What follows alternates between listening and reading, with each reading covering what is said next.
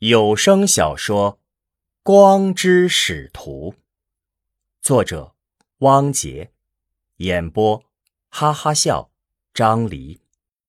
二十六，寻音家的工具房中，齐武正在好奇的看着寻音摆弄一个新发明。只见寻音将一块半透镜小心翼翼的安装到一个盒子中。盒子呈九十度夹角的两面是由两块镜子组成的。寻音做的非常专注。当他把所有的东西都组装完毕之后，把窗子合上，房间中顿时漆黑一片。然后寻音在窗子上摸索了一下，突然一束阳光从窗子上的一个小洞中照射进来，形成了一个光柱。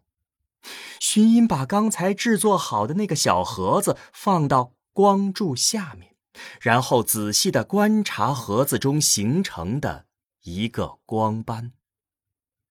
寻音的脸上露出了满意的笑容，他在盒子中看到了凝固的涟漪图案，这正是他预计出现的东西。这玩意儿到底有什么用啊？齐武忍不住问道。寻音得意的答道：“我把这个叫做干涉仪。干涉仪有何用？”寻音打开窗户，屋内顿时大亮。他拉着齐武走到房间的另外一角，这里有一缸水，被一块挡板一分为二。在挡板上开有两个小口。寻音用一根小棍儿在水缸中上下移动，然后指着水缸中的涟漪解释道：“你看，这些涟漪就是因为水的震动而产生的水波。当这个水波通过这两个小孔之后，又会形成两个新的波源。”齐武弯下身子，仔细的观察起水波来。寻音继续解释道：“注意这两个新的波源，它们挨得很近，所以两股水波相遇，你看，就会产生这种像鱼鳞一样的条纹。”“嗯，是的，我看到了。”齐武答道。寻音从桌子上拿起一本书，翻到某一页，递给齐武，然后说道。墨元大学士在此书中写道：“光乃精气振动所致，我把它类比为水波，乃水的振动而成。那么，是否有可能，光也能产生类似的条纹呢？”齐武若有所思，似乎明白了过来。“哦，你的想法很好，但是要如何做到呢？”寻音关上窗户，房间中顿时再度暗了下来，只剩下从窗户中射下来的一束光柱。寻音拿起一块半透镜，伸到那束光中，光束被分成了两束，一束透过镜子继续照到桌子上，另一束则被反射到了墙上。寻音解释道：“这块半透镜。”它可以将一束光分成两束，这就好像刚才那个水缸中的一个涟漪被分成了两个。我的想法是，如果我再将这两束光慢慢的靠近，那是否也能产生类似水波纹一样的条纹呢？寻音一边说，一边用干涉仪再次展示出干涉条纹。齐武看着奇妙的干涉仪，忍不住叫了出来：“妙啊！寻音，谁再说你不是天才，我跟他拼命！”寻音继续说道：“这个实验说明，精气好比是水，而光就像是水波一样的向前运动。”寻音在房间中来回踱步，既像是对着齐武说话，也像是在自言自语。这样说来，在不同的方向上，光速应该有所不同才对。荀音提高了音量，转头对齐武说：“没错，在不同的方向，光速是不同的。”齐武挠了挠头，不解的问：“这何以见得呀？”荀音再次走到水缸边，移走了水缸中的挡板，然后在水缸一条直径的两端各放了一个小木块上去，木块静静的漂浮在水面上。荀音拿起一颗小石子，对齐武道：“现在，我要在水缸的中心产生一个波，你注意观察，看看水波是不是同时抵达两个小木块。”齐武目不转睛的盯着水缸中的木块，寻音找准了水缸的中心点，然后垂直的扔下石子。随着一声清脆的石子入水声，一个涟漪在水缸的中心产生。不一会儿，水波抵达小木块，水缸两边的小木块同时抖动了起来。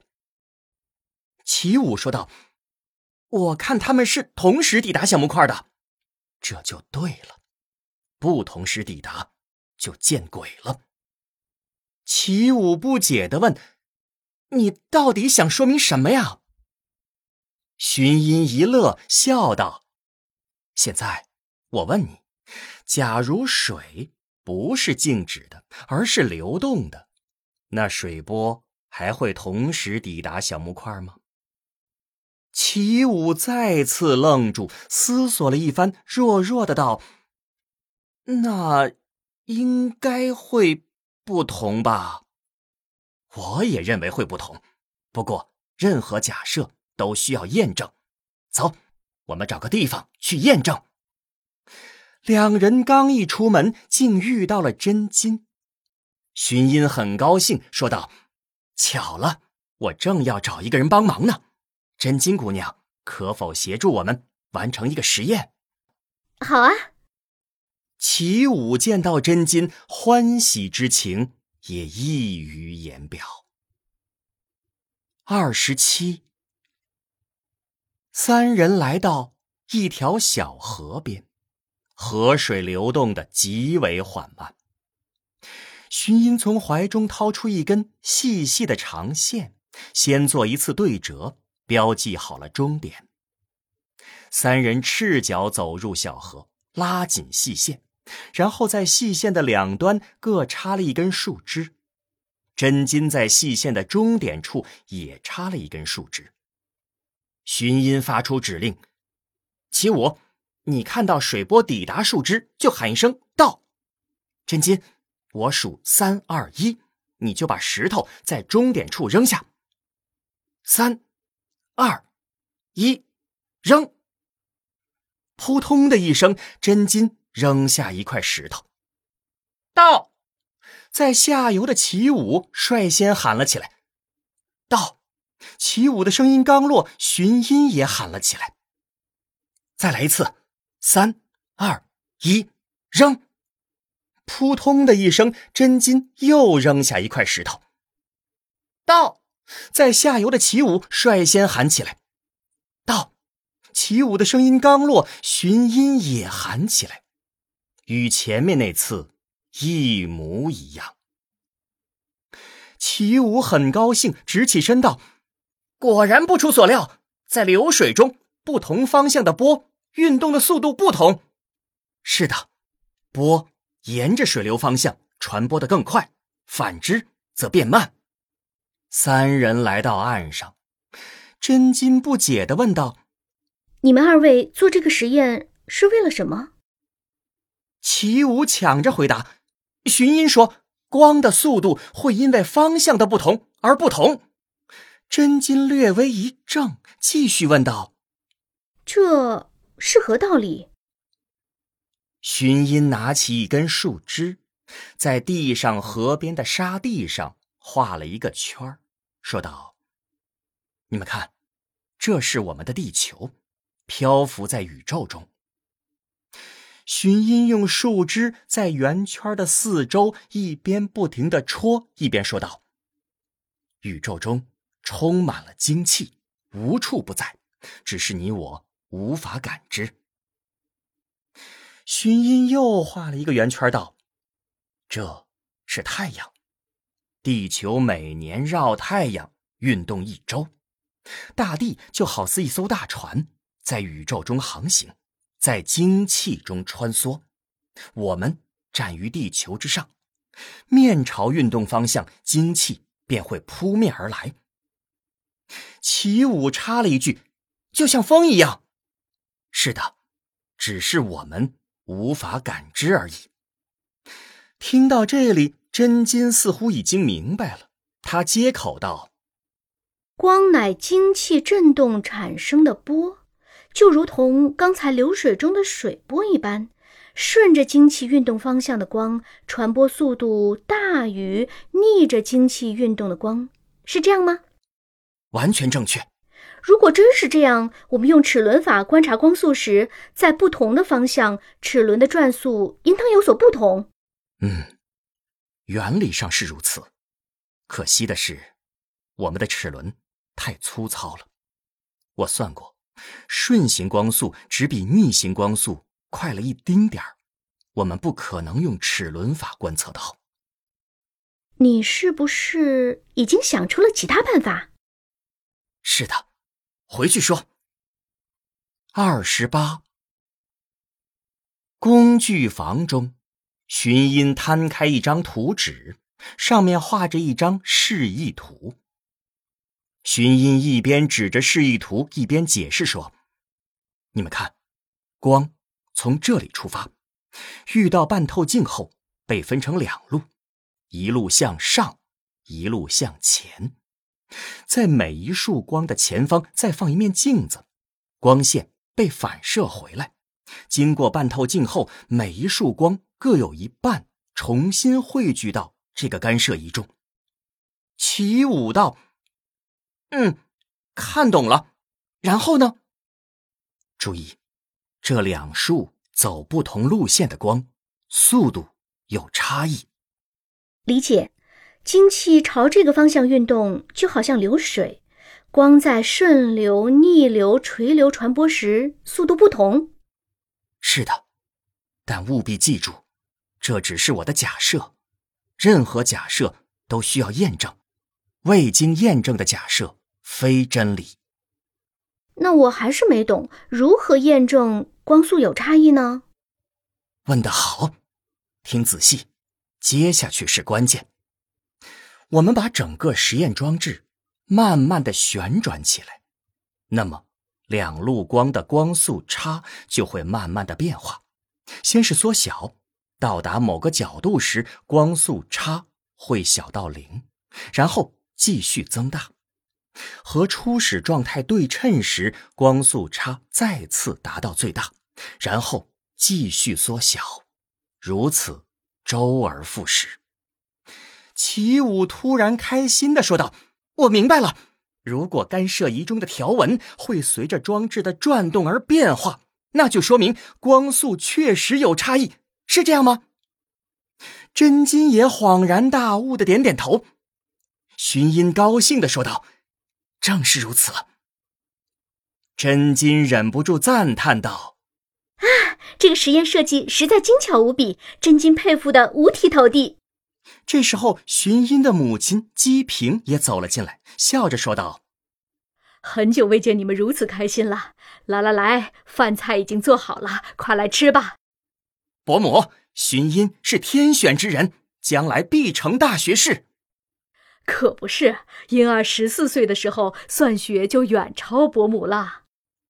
时不我待，齐武，明日即可开工造器具。我脑子里面已经想好怎么造了。好嘞。二十九，太阳升起，荀音认真的在一大块布上画图，齐武运回一大车的木材和石料。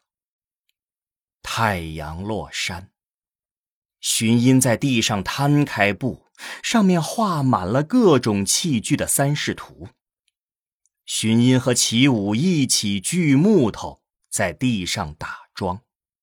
齐武做着各种各样的木工活。天上的云快速的移动，天慢慢的黑下去，又慢慢的亮起。齐武继续做木工活。寻音把一个个小部件拼起来，面前逐渐开始呈现出一个巨大装置的雏形。太阳落山，太阳升起，荀音在小心的磨制镜片，起舞用各种木工器具制作各种小部件。荀音将磨制好的镜片小心地安装在木头框子中，举起来仔细查看。门外空地上的巨大装置已经显示出全貌。真金走近看到后，流露出略微吃惊的表情。三十，墨园展开一封信，有两页纸。其中一张纸上画着示意图，另一张纸上写满了文字。墨园看了一会儿文字，又看了看示意图，情不自禁的低呼一声：“妙啊！”三十一，齐武拉动一根绳索，几块巨大的黑色粗布缓缓升起。围成了一个蒙古包的形状，在蒙古包中有一台一人高的实验装置伫立在地上。齐武开心的叫道：“寻音，完成了，接下去就看你的了。”寻音点点头，走进蒙古包，里面是他亲手设计、亲手装配的。一台装置，这台装置放在一个可以转动的底座上，在一块平整的木板中间，固定着一块半透镜，在它的四周有很多面镜子，以及寻音发明的干涉仪。蒙古包的顶部开了一个小孔，阳光射入，形成一个光柱。承接这个光柱的是一面可以灵活调整角度的镜子。因为太阳在天顶上运动，因此光柱也会随时间慢慢的移动。这就需要有一个人操作镜子，始终将光线反射到同一个点上。在那里是一面可以汇聚光线的凹面反射镜，从凹面镜上射出的光线再射到。位于木板中间的半透镜上，半透镜将光线一分为二，各自射到一面镜子上，再被镜子反射返回，重新汇聚在半透镜上。半透镜再将两路光线汇聚到干涉仪中。初始的光线被半透镜分光两次后，亮度减弱了一半。汇聚到干涉仪中后，变得更加暗弱。寻音设计了一个像千里镜一样的观察装置，需要把眼睛凑到观察目镜中，才能看清干涉仪中产生的涟漪形状的光斑。此时正值阳光强烈的正午，寻音指挥起舞操控着反射镜，细心调试着设备。约莫过去了一个时辰，荀音高兴的叫道：“好了，好了，看到了！现在万事俱备，只待耐心观测了。”三十二，原本晴好的天气正在快速堆积云朵，风也越来越大，很快。云层越来越厚，由白转黑，竟是乌云压境，暴风雨将至。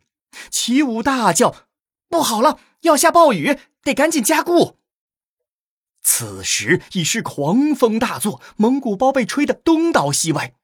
齐武和荀音急切地用锤子敲击地上的木楔子，用于固定粗布。一道闪电划过天际，巨大的雷声紧随而至，豆大的雨点开始落下，雨越下越大。齐武和荀音手忙脚乱，慌乱地堵漏加固，保护辛辛苦苦建成的实验装置。两人眼看着蒙古包的一角就要被狂风掀翻了，但苦于腾不出手去保护。正忙乱之际，真金突然出现，他二话不说，立即护住了在狂风中扑打的粗布。于是越来越大，转眼间就成了倾盆大雨。齐武、荀音、真金三个人奋力护着实验装置，免于雨水的侵袭。只一刻，三人早已成了落汤鸡。暴风雨来得快，去得也快。没过多久，风雨停歇，乌云散去，阳光再次洒在蒙古包上。三人对视而笑。寻音说道：“陈七姑娘，我的实验装置已经完成了。”明日便可正式观测，你来做个见证吧。那是当然。